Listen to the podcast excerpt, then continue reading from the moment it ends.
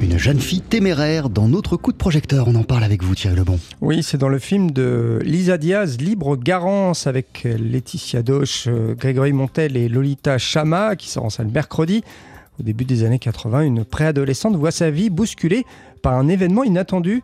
Elle habite dans un hameau reculé des Cévennes où ses parents tentent de mener une vie alternative, une expérience qui résonne encore de nos jours. On écoute Lisa Diaz. C'était vraiment ça le projet, c'est-à-dire interroger un moment de l'histoire, c'est-à-dire l'héritage des années 70 en se plaçant comme ça en 82 dans cette communauté euh, en Lozère, dans les Cévennes.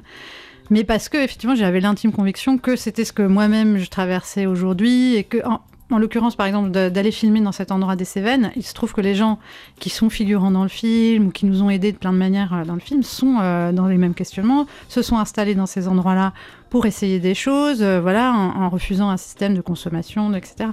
En tout cas, et poser la, question de comment on trouve notre liberté, comment on, essaie d'échapper à la résignation, comment on essaie de s'inventer un chemin possible euh, d'action, ben ça, pour le coup, c'est des questions euh, qu'il faut, à mon avis, se poser euh, aujourd'hui. La famille de cette pré-adolescente, Thierry, va être confrontée à une situation imprévisible. Bah oui, un braquage dans la région, en fait, auquel cette jeune fille va être confrontée, entre guillemets, ce qui va l'obliger à grandir. C'est vrai qu'elle grandit, du coup, elle quitte l'enfance pour parce qu'elle commence à s'intéresser à ce que racontent les parents, voilà, qui allaient dans une famille euh, effectivement qui parle beaucoup politique et qui se questionne à un moment aussi de l'histoire où, où leur euh, engagement leur pose euh, question, est-ce qu'ils iront assez loin, etc. Donc elle, elle absorbe tout ça et elle décide d'en faire quelque chose, enfin à sa manière. Et donc il y a un truc aussi assez ludique, finalement, elle transforme les discussions politiques des parents en jeu pour les enfants, parce qu'elle elle fait partie d'une bande d'enfants, voilà, donc elle est un peu la chef.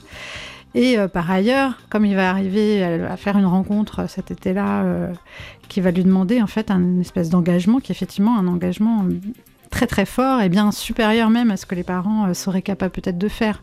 Et un peu, elle le fait en secret. Et c'est pour ça que c'est sa manière à elle de de grandir. Et alors Thierry, il y a un objet important dans ce film, Libre Garance. Ah oui, et là Jean-Charles, je vais vous parler d'un temps que les moins de 20 ans ne peuvent pas connaître. Il s'agit du magnétophone à cassette. Ça c'est vraiment depuis le, tout début du scénario, j'avais cette idée de l'appareil à cassette dans lequel elle s'enregistre, elle fait une radio pirate, elle fait son journal de bord, et finalement, enfin c'est un élément clé du film en fait, la cassette et l'appareil à cassette il y a des petites choses comme ça qui a un style de film et qui sont mes propres souvenirs, de, de piquer la cassette de Miles Davis pour enregistrer, euh, m'enregistrer dessus. Ben ça, c'est ce que j'ai fait.